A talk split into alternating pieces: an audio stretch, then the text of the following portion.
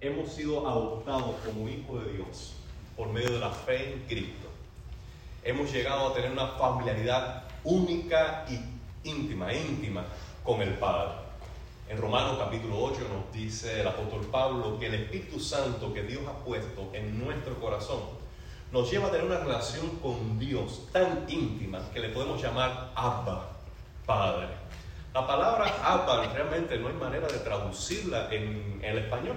No sé si en inglés aparece una, palabra más eh, fácil que se apega más al sentido de la palabra, viene siendo más bien así como daddy, es decir, papacito, papito, papi. ¿Te imaginas qué clase de intimidad? Nosotros que en un tiempo fuimos enemigos de Dios por nuestros pecados, no solamente nos reconcilió con Él y nos saldó la deuda, sino que ahora nos hizo heredero suyo, con los derechos único que merecía Jesucristo por ser su Hijo verdadero y auténtico. Ahora lo que Cristo merecía por ser Hijo de Dios, nosotros lo recibimos por gracia, por haber sido adoptados como hijos de Dios. Cuánta gracia. Ahora, pero para que nosotros sigamos deleitándonos en la grandeza de nuestra salvación, debemos conservar la comprensión de quién es Dios, su santidad, su poder, su grandeza. Todo aquello que en el Antiguo Testamento nos hace temblar en, su presencia, no debemos olvidarlo. Porque la distancia que hay entre ese temblor por la santidad de Dios que le hizo a Isaías decir, ay de mí que estoy frito, estoy muerto. A esta intimidad que acabamos de describir ahora que decimos a Dios, Daddy. Esa distancia entre el Daddy y estoy muerto, esa distancia lo cubre la gracia de Dios. Y nosotros no podemos estar en ninguno de los dos extremos. Ni un temor que nos, que nos haga huir y sentirnos bajo juicio, ni tampoco una intimidad tal que no estimemos, valoremos la gracia que hemos recibido y lo que en un momento entendimos que es gracia, favor no merecido, si perdemos esta comprensión cabal de nuestra salvación, entonces empezamos a reclamarlo como derecho. Él le pasa a los muchachos también. Eh, ¿Usted ha escuchado la frase de tirando los pájaros con la escopeta? ¿Eh? ¿Qué le pasa a este muchacho? Tirando los pájaros con la escopeta. Entonces los pájaros no es que están recibiendo tiros, sino que cogen la escopeta y están tirando.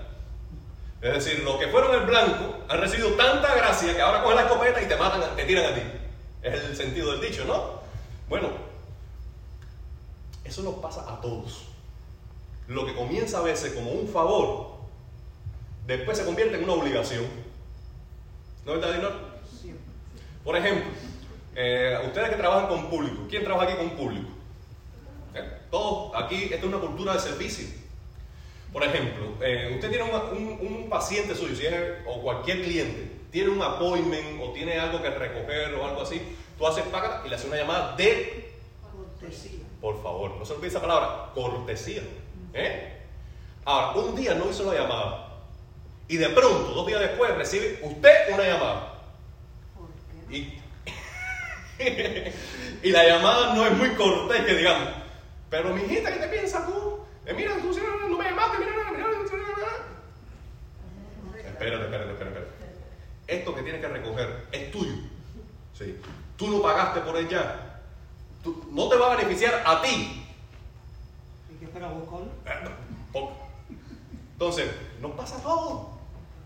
Nos pasa todo. Un adolescente empieza a meterse en, el, baño y un día dice, mami, la toalla. No le pasa a nadie. mami, la toalla. Está bien, mi niña, no te preocupes. Una vez. La próxima vez te dice, mami, ¿qué tú piensas? No me ha traído la toalla. Espérate un momento. Brinca para que te ¿Por qué? ¿Por qué tú no fuiste al baño con la toalla? ¿Es deber mío o es deber de quién? Lo que comienza con un, como un favor ya se convierte en una obligación y así no, no quiero hablar del matrimonio para que la nena empiece a mirarme de reojo. Pero nos pasa a todos. Amado hermano, nuestra salvación es tan grande y seguiremos valorándola tan grande si no olvidamos la grandeza del Salvador, la santidad, el poder, la majestad, la dignidad, la gloria del Salvador. Por eso debemos tenerlo bien en claro, bien en claro, porque nuestro Jesús no es un muñequito de palo, no es un banquito de papel, no es un juguete. Nuestro Jesús es un Señor, el Señor, digno de temer. ¿Puedes decir amén? Amén. Digno de temer. Leyendo el primer pasaje que quizás tengan allí en el televisor, está en Lucas capítulo 5, versículo del 8 al 11, dice, viendo esto, Pedro cayó de rodillas ante Jesús. Déjame hacer una, una salvedad. Pedro judío escuchó la, historia desde siendo un niño de Mardoqueo. ¿Se acuerdan de Mardoqueo, el pariente de Esther? Mardoqueo estuvo dispuesto a poner su cuello en juego por no doblar su rodilla ante un Señor humano. Seguro que escuchó la historia de Daniel y de sus amigos, de que ellos no claudicaron bajo la presión del emperador. Pero este Pedro ahora está de rodillas delante de alguien, temiendo. Y ese alguien camina para adelante y se peina para atrás. Es decir, es un ser humano igual que cualquier otro pero no tan igual que cualquier otro. Porque este ser humano es Dios con nosotros. Es el Dios de gloria que hizo un templo humano para habitar en él y mostrarnos la gloria inaccesible de Dios al alcance de tu mano. ¿Por qué Pedro está de rodillas? Y es que la noche anterior habían pasado toda la noche intentando pescar y no habían logrado nada. Esa precisa mañana, ellos frustrados estaban reparando las redes. Cuando se le acerca Jesús le dice, muchachos, préstame la barca que necesito enseñarla con la multitud. Y ellos le prestaron la barca mientras seguían reventando las redes. Luego de terminar la enseñanza a Jesús de la mañana, como si fuera una escuela dominical, se le dice a, a, Pedro, montese coge las redes que vamos a pescar. Señor, no hemos pescado en toda la noche. ¿Cómo tú nos dices ahora que no es el mejor momento que vamos a pescar? Sí, vamos. Dice, en tu palabra echaremos las redes. Y es allí cuán sorprendidos estaban ellos cuando no podían alzar las redes por la cantidad de peces. Y de pronto el Espíritu Santo hizo un clic en la mente de Pedro y dice, está mirando peces, está asombrado por la maravilla, ya le estaba pensando en ese pez frito saltando así con manteca volada en el patio de la casa y de pronto dice, wow, no, no, no, no. Lo sorprendente no es que tenga todos los peces, lo sorprendente no es que voy a pagar la renta, lo sorprendente es que aquí no había peces. Y ahora lo hay, solo por la palabra de Él. Y vuelto a Jesús, entonces se postra, se postra y esto es lo que dice, apártate de mí, Señor, porque soy hombre pecador. La gloria de Jesús se había mostrado a estos pescadores en el poder de su palabra para hacer un milagro extraordinario. Ellos dijeron, Pedro dijo, este Jesús es el santo Hijo de Dios. Y cuando nosotros somos expuestos a la gloria de Dios, lo que primero sobresale es su santidad. Y en contraste, nuestro pecado. Una de las características primordiales de Dios es esta, es santo. Ok, nosotros entendemos santo principalmente como el, como el carácter de pureza, limpieza, libre de contaminación. Vamos directo a la aplicación de, ese término, como diciendo, es puro, es limpio, no hay maldad en él. Pero la palabra santo significa aún más que eso.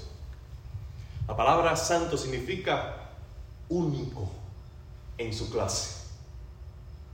Único en su clase. Es decir, Él es el incomparable. Por eso en el Antiguo Testamento se escucha esta palabra una y otra vez. Señor, ¿quién como tú? ¿Quién como tú? Porque Él es único en su clase. Ahora, la segunda característica de la palabra santo, kadosh en el hebreo, es que es separado, distante, único en su clase, y como es único en su clase, nadie se le acerca a su naturaleza, nadie es parecido a él ni un tantico así. Él está separado de todo. Queda encumbrado, glorificado, santificado, exaltado, único es Él. Aleluya. Ahora, lo que lo mantiene en ese estado de glorificación es lo que siempre entendemos como santo, que es puro.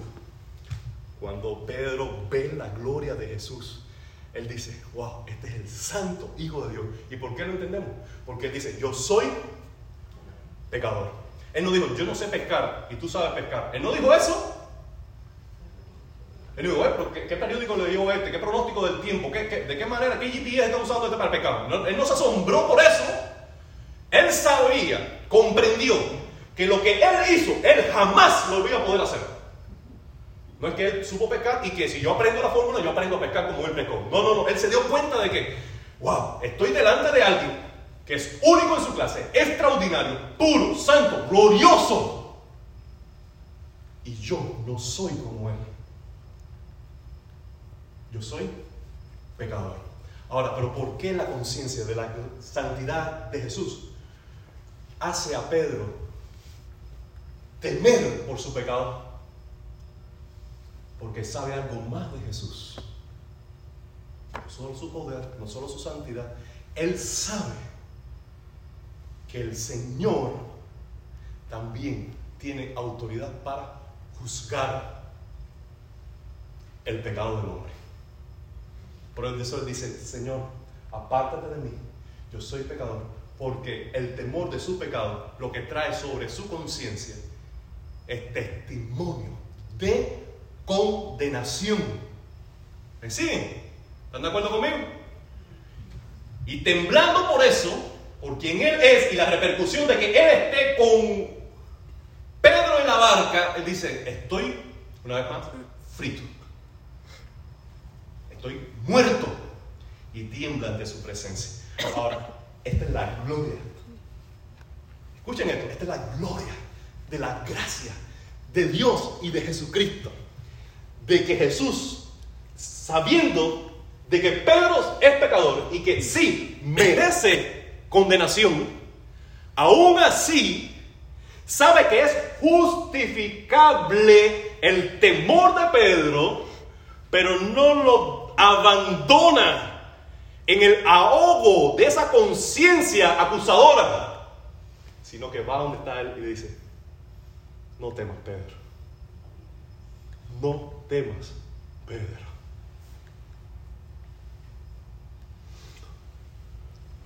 ¿Cómo un Jesús santo descubre que Pedro es pecador y aún así lo puede perdonar y aún mantener su justicia? Sígame, por favor. Esta es la pregunta. ¿Cómo Jesús sabe que Pedro es pecador, pescador no, pecador, culpable, y que merece juicio, pero él lo perdona y aún así sigue siendo justo. Este es el problema por si no queda claro todavía. Si él es santo, él sabe que es pecador. Pero si es justo, él no puede dar por inocente a que él culpable él no puede dar una palmadita a Pedro y dice, ¿sabe qué? No, es nada, olvídate de lo que hiciste, lo que hiciste no es importante. Tu pecado, olvídate de eso, es una virulilla delante de mí. Él no hizo eso. Pero entonces, ¿cómo Él lo perdona? Si tú infringes la ley del tránsito, tú tienes que pagar. Si tú quebrantaste la ley, tú tienes que responder ante la ley. Ahora, ¿cómo el juez puede librarte de culpa y aún así seguir siendo justo? Porque la justicia es no exigir un pago cuando no se debe. Y ser justo también es exigir el pago cuando se debe. Entonces, si nosotros debemos por nuestros pecados una deuda impagable delante de Dios, y Pedro era culpable por su pecado, ¿cómo Jesús puede perdonarlo si Él es justo? Porque él tenía la autoridad. Tenía la autoridad y sabía que, iba, que, esos pecados iban a ser eh, redimidos. ¿Cómo? Pedro. Él iba a pagar la, la consecuencia. Ahí está, Pedro. Ya tú sabes quién soy yo. Pedro, tú me estás adorando porque has creído quién soy yo. ¿Sabes qué? Yo te voy a librar de esa culpa que ahora te atormenta. Desde ahora tú vas a ser pescador, pero de hombre.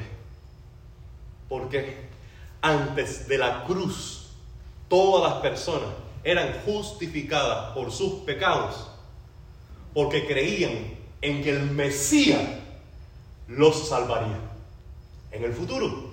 Pero ahora de la cruz hacia adelante, todos los pecadores somos justificados porque creemos en lo que el Mesías hizo en el pasado.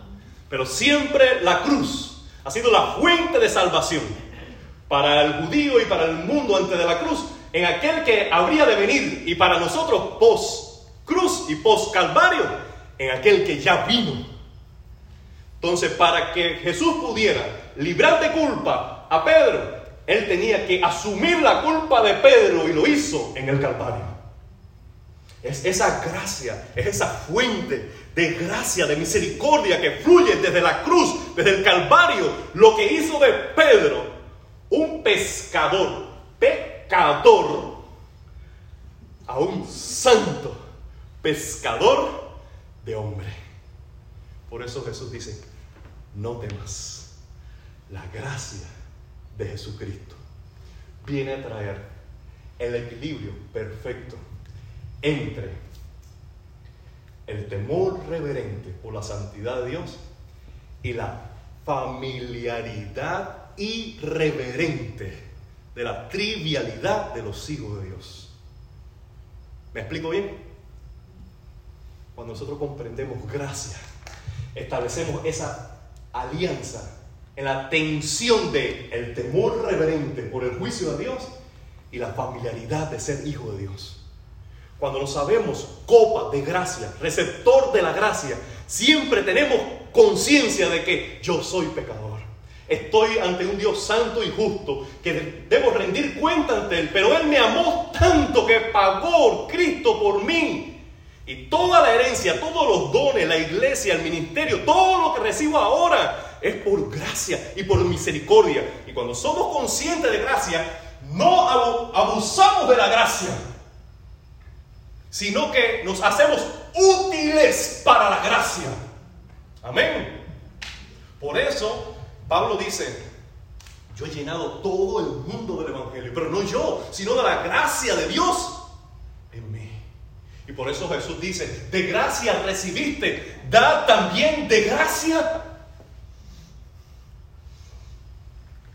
Cuando tú te cruzas de brazos, cuando tú te acomodas en una banca y no haces nada por Cristo, cuando tú eres indulgente con tus pecados, cuando tú eres irreverente ante el nombre de Dios, ¿cuándo? Cuando tú te olvidas de cuánta gracia has recibido y piensas que todo el bien que te rodea lo mereces.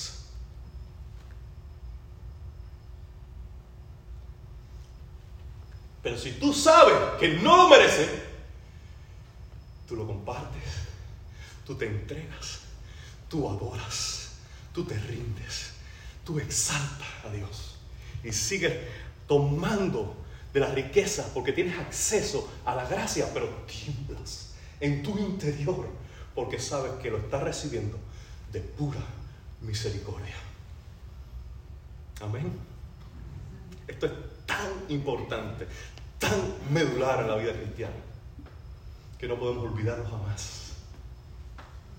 Esa gracia fue la que tomó a Pedro, temblando, y le hizo un instrumento útil para salvar pecadores. Voy a ir directo al último pasaje, o al penúltimo, el 18. Juan 18, para terminar allí. Gloria a Dios. ¿Usted alaba a Dios? Aleluya. Yo me gozo en Él. No hay nadie como nuestro Cristo. Juan 8, 4 al 6. Perdón. 18. Aquí tengo la, la ayuda y dueña. O ayuda y doña. Juan 18, 4 al 6. Antes que se me derritan por completo. Tres versículos. Jesús está en Getsemaní. Está rodeado de una turba en medio de la oscuridad más profunda de la noche.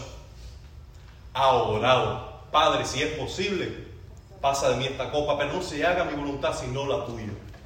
Habiendo terminado de orar esta oración por tercera vez, viene a sus discípulos y le dice, esa. Allí viene a apresarme. Allí viene el que me va a entregar. Es en ese momento que Jesús, sabiendo que todas las cosas que habían de sobrevenirle a él, se adelantó a la multitud valiente, con coraje, y dice a la multitud, ¿a quién buscan? Ellos respondieron, a Jesús Nazareno. Jesús le dijo, yo soy. Y allí queda escondido un pasaje entre las sombras mismas de Getsemaní que algunos de nosotros olvidamos. Miren lo que pasó. Estaba allí con ellos también Judas, el que lo entregaba. Y cuando les dijo, yo soy, ellos retrocedieron y cayeron a tierra. No que se postraron, no, no, no, cayeron. si usted lee este pasaje, yo estaba leyendo ahora en la mañana. Más adelante, miren hermano, esa gente vinieron armadas, con antorchas, palos, con multitud, con autoridad emitida desde el mismo Sanedrín. El sacerdote, tenían todas las autoridades, todas las cartas, todo, todo. Venían a no a, a hello a, Jesus. No, no, no. Venían a apreciar a Jesús. A apresarlo.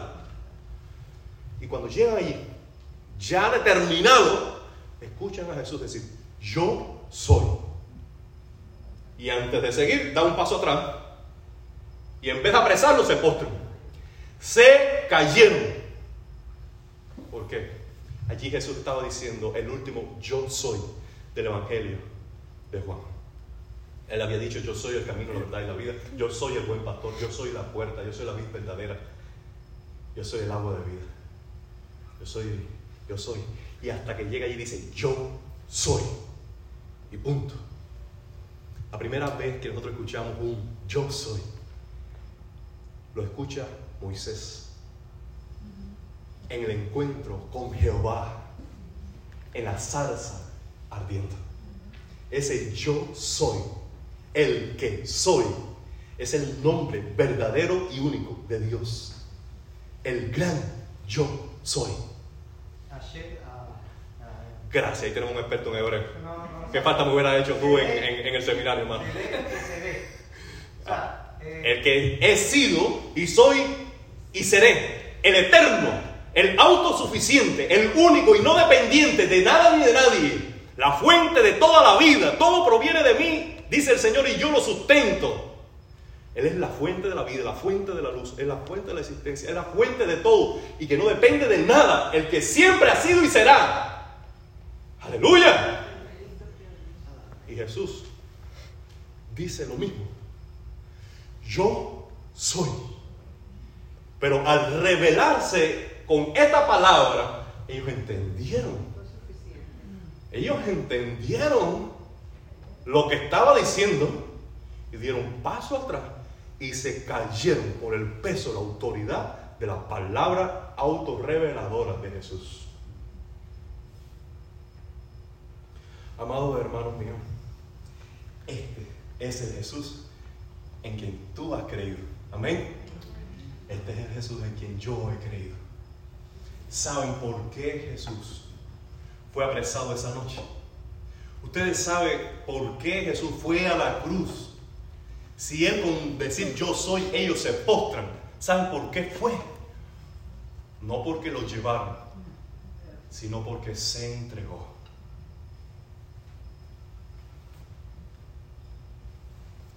Él se entregó. Él se dio. Para que cada uno de nosotros no tengamos más conciencia de culpa, vergüenza y temor por el castigo de Dios. Él lo absorbió en la cruz y él dijo, está y la deuda ha sido pagada. Consumado es. Para que ya tú no tengas que temer más por el castigo de Dios. Él se entregó, se dio a sí mismo. Amados hermanos, no podemos nosotros subestimar la salvación tan grande que hemos recibido. No podemos pisotear la sangre del pacto anulando todos sus mandamientos. Porque hemos recibido tanto de Dios. Hoy tenemos una relación personal con un Jesús majestuoso y digno de temer con el tiempo somos tentados a volverlo trivial. Y llegamos hasta como aburrido del destello que emana de la joya de la salvación. La familiaridad no puede robar de nuestro corazón el santo temor ante Dios. Porque cuando no tememos a Dios, perdemos la pasión en la adoración. Somos indulgentes en la obediencia. Y somos indiferentes ante los perdidos. Debemos recuperar ese temor por Dios.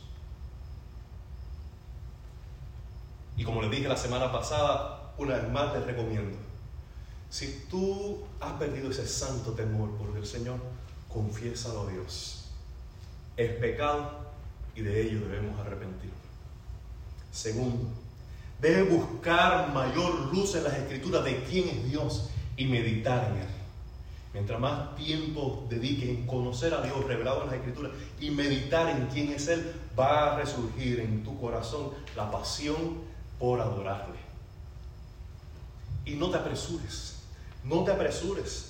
No te apresures para la adoración pública, no te apresures a leer la Biblia, no te apresures a orar, no te apresures a emprender nada por el Señor. Tómate el tiempo para decir, esto es santo, esto es de Dios, esto es para Dios, esto es para la gloria de Dios. Y tómate tiempo para ubicarte a quién sirve, para que ese temor te llene, te cubra y entonces, a través de tu carácter, tú puedas influenciar con gracia, pero con temor reverente ante el Dios de la vida. ¿Puedes decir amén? amén.